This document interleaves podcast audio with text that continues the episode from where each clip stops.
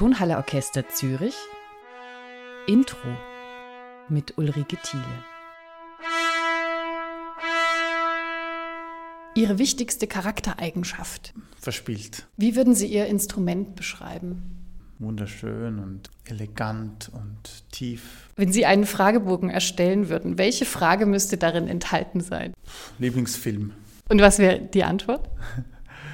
Für mich wäre die Antwort der Pate, Teil 1 und 2, vor allem Teil 2. Ja. Wann haben Sie den zum ersten Mal gesehen? Zum ersten Mal ist schon lange her, ich weiß nicht, vielleicht vor 15 Jahren oder so, war ich Teenager.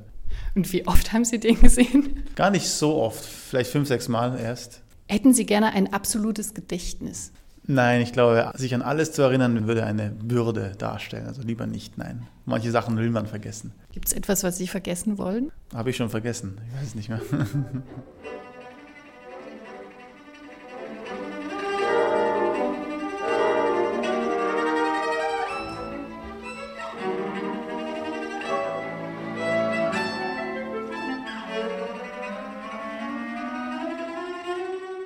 Heute habe ich die große Freude, mit Kian Soltani zu sprechen. Er ist Fokuskünstler in der Saison 23-24 und der Cellist hat sich vor einem Konzert für uns Zeit genommen. Haben Sie ein Ritual vor einem Konzert? Also am Tag des Konzerts ist äh, Schlafen sehr wichtig. Ich schlafe so eine Stunde vielleicht, manchmal ein bisschen mehr. Manchmal schlafe ich gar nicht ein, aber ich, ich liege trotzdem einfach so da. Und sonst einfach dann langsam üben. Langsames Üben ist wichtig vor dem Konzert. Und das war es dann. Also schlafen und dann sich langsam aufs Konzert vorzubereiten. Genau. Was heißt denn langsames Üben? Ja, einfach langsam spielen.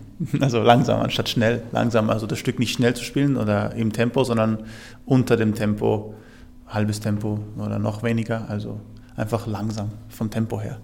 Man könnte ja auch denken, man spielt doppeltes Tempo, damit es dann einfacher wird. man verbessert sein Spiel eigentlich nur durch das langsame Üben. Also doppeltes Spielen würde das wahrscheinlich das Spiel verschlechtern. Also das, aber das lernt man sehr früh. Ich glaube, das weiß jeder Musiker, dass wenn man etwas schnell, schnell, schnell durchspielt, das wird auf jeden Fall nicht besser dadurch. Ganz sicher nicht. Als Konzertritual, ich habe neulich mit einem unserer Cellisten gesprochen und der hat tatsächlich die Konzertbanane erwähnt. Jetzt hat die Dirigentin Ihnen gerade tatsächlich auch eine Banane reingereicht. Gibt es die Konzertbanane wirklich? Also ich esse gerne Bananen vor dem Konzert, habe es aber jetzt zum Beispiel in den letzten paar Tagen gar nicht gemacht. Und es ist auch das erste Mal, dass sie mir eine Banane bringt. Das war ein äh, lustiger Moment. Das ist eigentlich nicht normal. Ich weiß auch nicht, woher die kommt, aber ich freue mich drauf, auf die Banane. Ich werde es auf jeden Fall essen. Das erste Konzert in der Tonhalle war im Rahmen der Serie Jeune 2015. Erinnern Sie sich an das Konzert? Ja, das war ein Recital, ist das richtig? Mit Klavier, Cello und Klavier, genau. Mit Andrei Dragan war das, ein ukrainischer Pianist. Wir haben, was habe ich, Prokofjew-Sonate gespielt, ein Stück von Alizade und... Äh, Beethoven und Schnittke. Genau, Beethoven und Schnittke, genau. Doch, ich kann mich gut erinnern, es war ein wichtiges Konzert für mich. Ich habe sehr, sehr viel geübt und ähm, war auch sehr zufrieden eigentlich mit dem Konzert. Warum war es ein wichtiges Konzert für Sie? Ja, weil es die Tonhalle Zürich ist und das ist natürlich schon ein wichtiger Ort. Und ich habe in Basel studiert und da einfach in, in, Zürich spielen zu dürfen in der Tonhalle ist ein großes Privileg für einen jungen Künstler. Deswegen habe ich mich da besonders gut vorbereitet drauf. Dann gleich die Anschlussfrage. Was ist denn Ihre Verbindung zu Zürich? Ja, ich bin ja in Vorarlberg aufgewachsen. Das ist ja nur eine Stunde quasi von Zürich. Das heißt, es war eigentlich immer die nächstgrößte richtige Stadt. Ich meine, Bregenz gibt es auch in Vorarlberg, aber das ist wirklich sehr, sehr klein. Zürich ist die nächste Stadt, die wirklich auch ein bisschen was zu bieten hat. Ähm, auch ähm, das ganze Jahr über kulturell und konzerttechnisch eine sehr, sehr tolle Hochschule hat und so. Also ich war Zürich immer von Kindheit an schon verbunden. Bin dann in Basel gelandet, weil der Lehrer Ivan Monighetti in Basel unterrichtet hat. Hätte aber auch genauso gut in Zürich landen können mit dem Studium. Deswegen war ich da immer schon mit Zürich sehr eng verbunden und habe jetzt auch mittlerweile einen Wohnsitz dort und auch Familie dort. Also nicht meine eigene, aber mein Cousin wohnt da. Beide Cousins von mir wohnen da. Und ja, ich finde es eine tolle Stadt und, und auch das Orchester war von Anfang an auch für mich sehr wichtig, das Tonheilorchester Zürich bin aufgewachsen mit den Aufnahmen von denen, auch Konzerte besucht. Das heißt ja, besondere Ehre mit diesem Orchester. Kann man sich also vorstellen, dass man vielleicht mal neben Kian Soltani im Konzert gesessen hat? Das kann sicher schon oft vorkommen sein. Ich es auch oft in meinen eigenen Konzerten dann im zweiten Teil wenn ich jetzt mit Orchester spiele, gibt es ja einen zweiten Teil, wo ich selber nicht mitspiele, auch dann oft im Saal. Also es saßen schon sehr, sehr viele Leute neben mir, ja. Aber erinnern Sie sich auch an ein Konzert, was einen bleibenden Eindruck hinterlassen hat in der Tonhalle oder mit dem Tonhalleorchester? Ja, ich glaube, das eindrucksvollste war Heldenleben von Richard Strauss. Wurde gespielt. Ich muss zugeben, dass ich den Dirigenten nicht mehr erinnern kann, wer der Dirigent war. Aber ans Orchester kann ich mich besonders gut noch erinnern. Das Heldenleben von Strauss. Es war so gut, dass ich dann ähm, zwei Tage später nochmal ins Konzert ging in Liechtenstein. Die hat ein Gastspiel in Liechtenstein und das ist noch näher bei mir zu Hause, also wo ich aufgewachsen bin in Vorarlberg. Und dann war ich zweimal im gleichen Konzert. Das andere Konzert war auch Beethoven Trippelkonzert mit Thomas Grossenbacher, der Solo-Cellist der Tonhalle-Orchester, der das gespielt hat. Und ich glaube, es war Andreas Janke an der Geige. Die zwei Konzerte kann ich mich noch sehr, sehr gut erinnern. Und sonst war auch Sibelius zweite Symphonie, also an die Konzerte kann ich mich extrem gut erinnern. Ja. Außerdem gab es dann das Orchesterdebüt nur wenige Monate später, auch noch 2015, unter Sir Neville Mariner. Und im gleichen Konzert spielte auch Aaron Pilsan. Das ist eine interessante Verbindung, weil mit dem haben Sie gerade gemeinsam Schubert eingespielt. Sind das Momente, wo Verbindungen vielleicht für ein Musikerleben entstehen? Aaron und ich spielten im gleichen Konzert. Mhm. Ah, okay, ich kann mich gar nicht daran erinnern. äh, aber Verbindung mit Aaron war schon lange davor vorhanden, deswegen kann ich mich nicht exakt an dieses Beispiel erinnern, weil das war eigentlich sozusagen das einzige Mal, wo wir nicht gemeinsam musiziert haben. Wir haben ja nicht das gleiche Stück gespielt. Er hat nach mir gespielt. Also normalerweise, wenn ich mit Aaron auf der Bühne bin, spielen wir gemeinsam. Und in dem Fall haben wir nicht gemeinsam gespielt. Ja, natürlich Verbindung mit Aaron schon seit seit langer Zeit. Das erste Mal haben wir zusammen gespielt schon 2013 oder 12 sogar, weiß nicht, 12, 13, also schon einige Jahre vor diesem Zürich-Konzert. Und wir spielen immer noch zusammen und sind immer noch Freunde. Also ja, es ist eine wichtige Freundschaft. Wie kann man sich solche Künstlerverbindungen vorstellen? Man merkt nur, es gibt dann so gewisse Verbindungen zwischen großen, prominenten Interpreten. Wie kommen die zustande? Oder gibt es besondere Partner, die Sie hervorheben würden, mit denen Sie besonders gerne zusammenspielen? Also im Fall von Aaron ist es einfach, dass wir beide in Vorarlberg aufgewachsen sind. Also wir sind quasi Nachbarn, also nicht wirklich, nicht, nicht wirklich im gleichen Dorf aufgewachsen, aber Vorarlberg ist wirklich klein und wir hatten die gleichen Förderungen, die gleichen Stiftungen, die uns gefördert haben und äh, sind uns dann schon im Kindesalter über den Weg gelaufen, hier und da. Und das war halt einfach eine Freundschaft, die sich dann entwickelt hat. Einfach dadurch, dass wir uns schon so lange kennen und einen ähnlichen Zugang zur Musik haben. Das war dann auch sehr schnell klar. Und ich glaube, das, was uns vor allem verbunden hat, war die Schubertiade. In Hohenems gibt es dieses Festival in Vorarlberg, das ein wirklich tolles Festival ist. Und ähm, wir wurden dann beide eingeladen, da zu spielen, gemeinsam. Das war dann unser erstes öffentliches Konzert und seither haben wir dann fast jedes Jahr gemeinsam gespielt. Auch individuell sind wir bei der Schubertiade aufgetreten, aber oft gemeinsam. Und seither haben wir dann angefangen, mehr und mehr zusammen zu spielen. Ja, ich würde ihn als einen meiner langjährigsten musikalischen Partner bezeichnen. Ja. In der Saison 23-24 können wir uns auf Cellokonzerte von Schumann und Schostakowitsch mit Ihnen freuen. Was bedeuten diese Werke für Sie?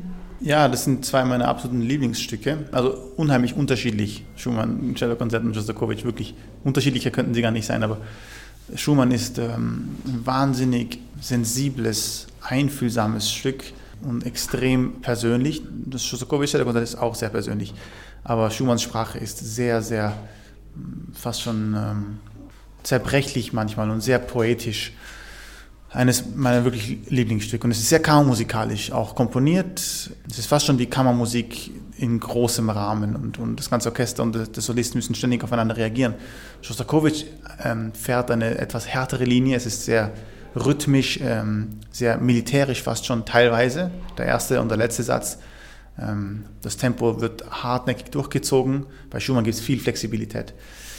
Äh, und dann die große Kadenz im Schostakowitsch-Cello-Konzert, wo der Cellist alleine wirklich bis an die Grenzen des Cellospiels ähm, geht und es sehr beeindruckend. Während Schumann Cellokonzert nichts von beeindruckend hat. Es, ist, es geht gar nicht darum, überhaupt irgendwelche technischen Schwierigkeiten zu überwältigen, obwohl das Stück wahnsinnig schwer ist, aber das hört man quasi nicht, weil es ständig gesanglich ist. Es muss gesanglich bleiben.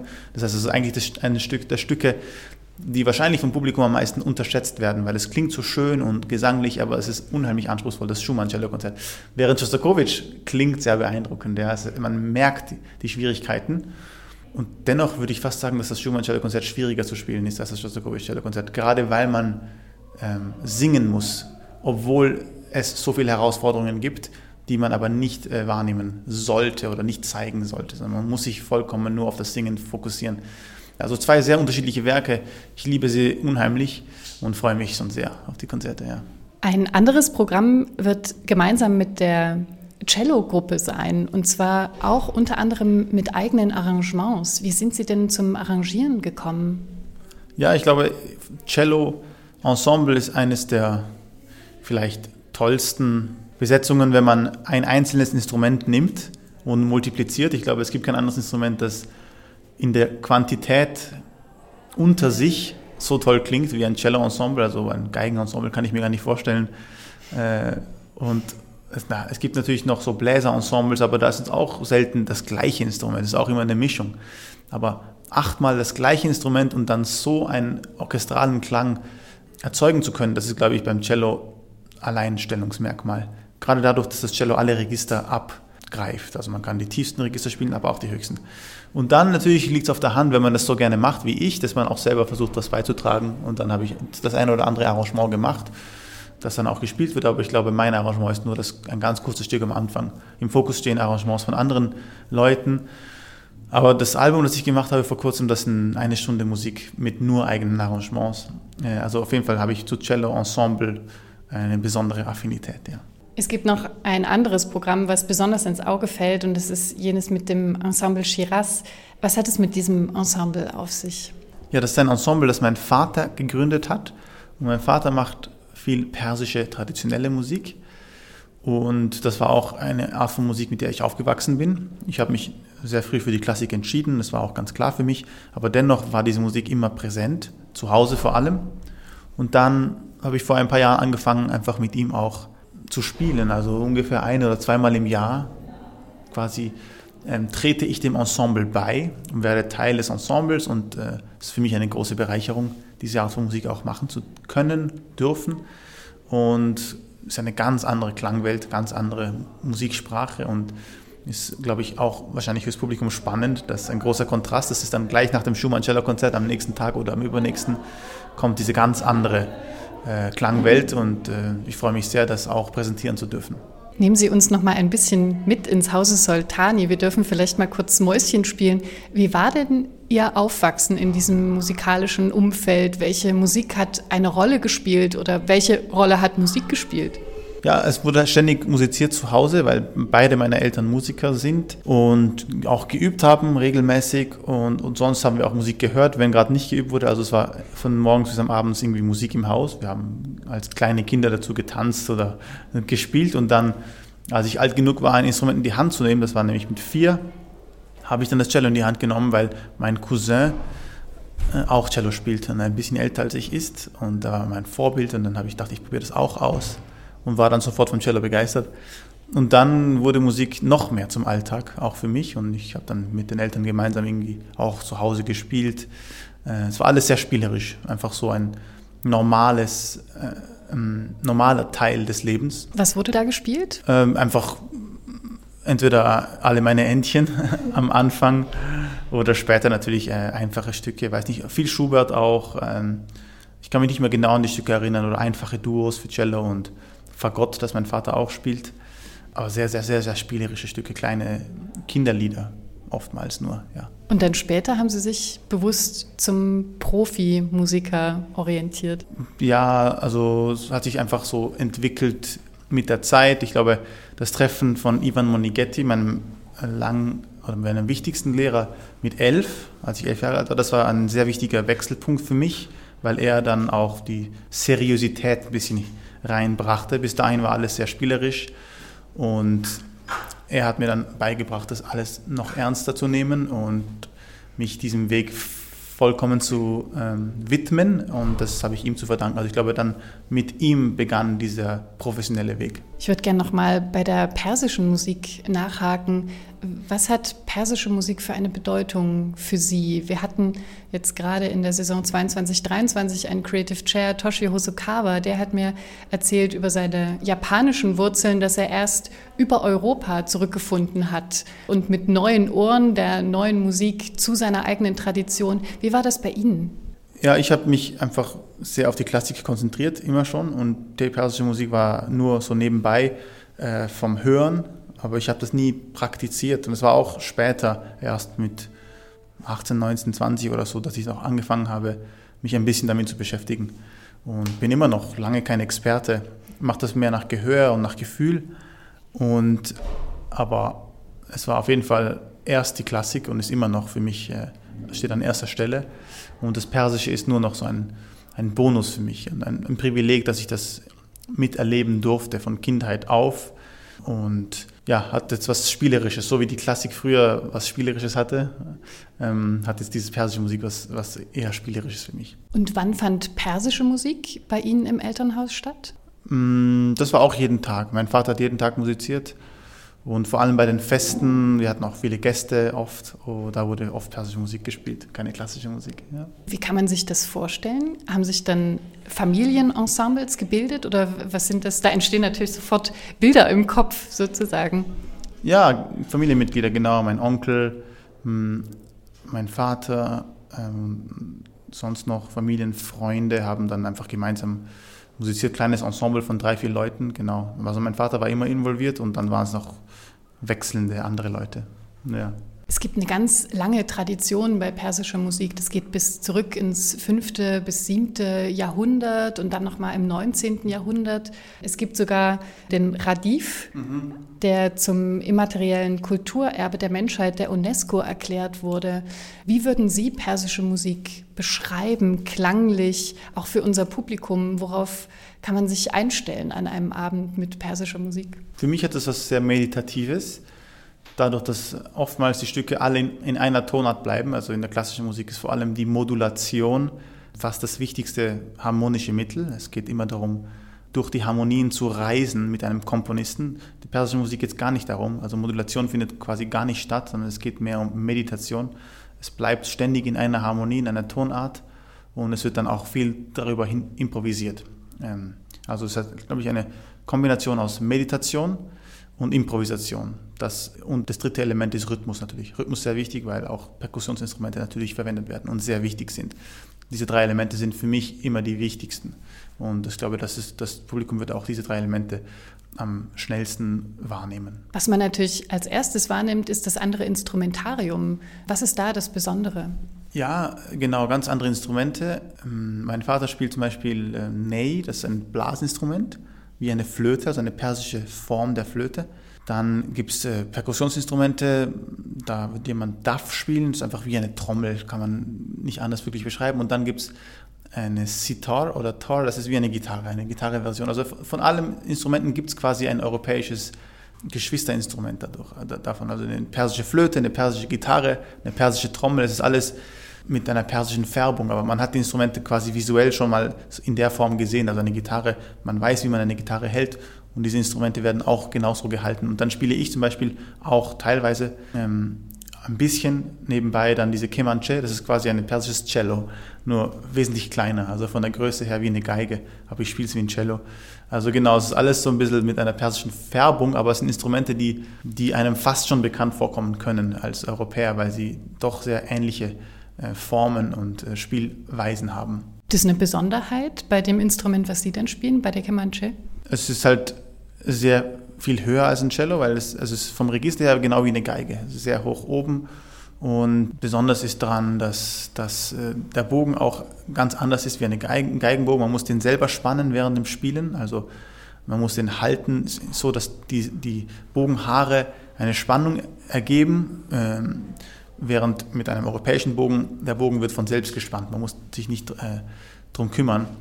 Ansonsten ist die Besonderheit einfach der Klang, das, äh, die besondere Klangfarbe des Instruments. Ja. Vielen Dank, Kian Soltani, für diese Einblicke und jetzt stören wir nicht weiter bei der Vorbereitung vom Konzert. Danke, war eine Freude. Vielen Dank.